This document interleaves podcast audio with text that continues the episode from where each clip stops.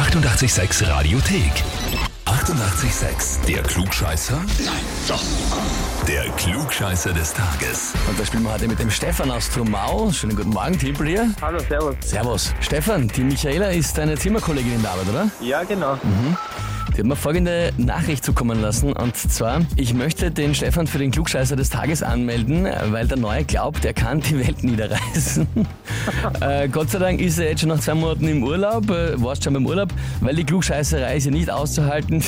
bitte, bitte macht ihm ein Ende. Liebe Grüße, die verzweifelte Zimmerkollegin Michaela. Ein Wahnsinn. Das ist ein Witz. je. Jetzt weiß ich gar nicht, was ist schlimmer? Die E-Mail von äh, der Michaela oder bist du so schlimm in echt? Eine Mischung aus beiden wahrscheinlich.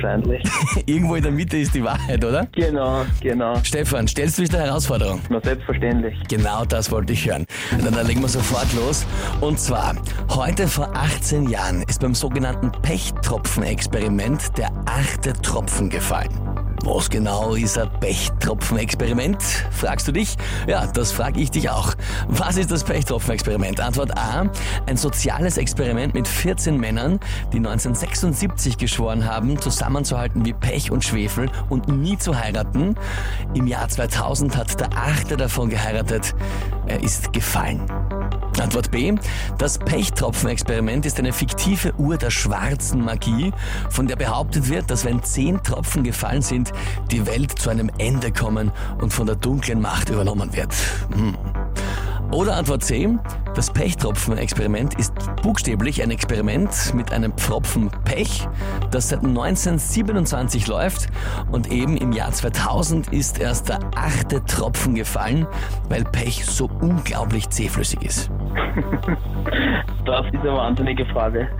Nein, vor allem die Frage ist okay, aber die Antworten sind so selten deppert, gell? Das Eine ärger als die andere. äh, schon irgendwie, oder? Boah, das, das letzte klingt ja schon unrealistisch. Also über so eine lange Zeit nur acht Opfer unter. Boah, also ich würde fast sagen, die schwarze Magie klingt irgendwie lustig. Die schwarze Magie, glaubst du? Hm? Nein, nein, ich Auch glaube nicht. nicht. Also, am ehesten dann noch C vielleicht noch, weil das erste waren Freunde mit über die Jahre oder so. Genau. Ja, dann, dann nehmen wir C. Ja, Stefan, das wird aber der Michaela überhaupt nicht taugen, das ist vollkommen richtig. Wahnsinn, super. Unfassbar. Experiment damals gestartet, 1927, hat Pech dort abkühlen lassen und dann auf Zimmertemperatur stehen lassen. Steht dort eben seit bald 100 Jahren und immer nur alle 10 bis 20 Jahre fällt da ein Tropfen runter, weil Pech so unfassbar zäh ist.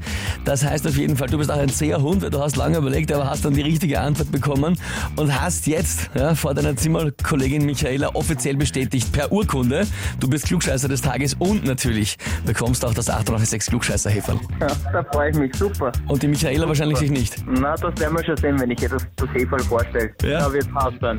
Ja, genau so soll es sein. Und wen kennt ihr, wo ihr sagt, das ist der perfekte Kandidat für den Klugscheißer des Tages? Anmelden Radio 886 AT.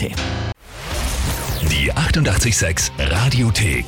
Jederzeit abrufbar auf radio886.at. 88,6. Eighty-eight, sex.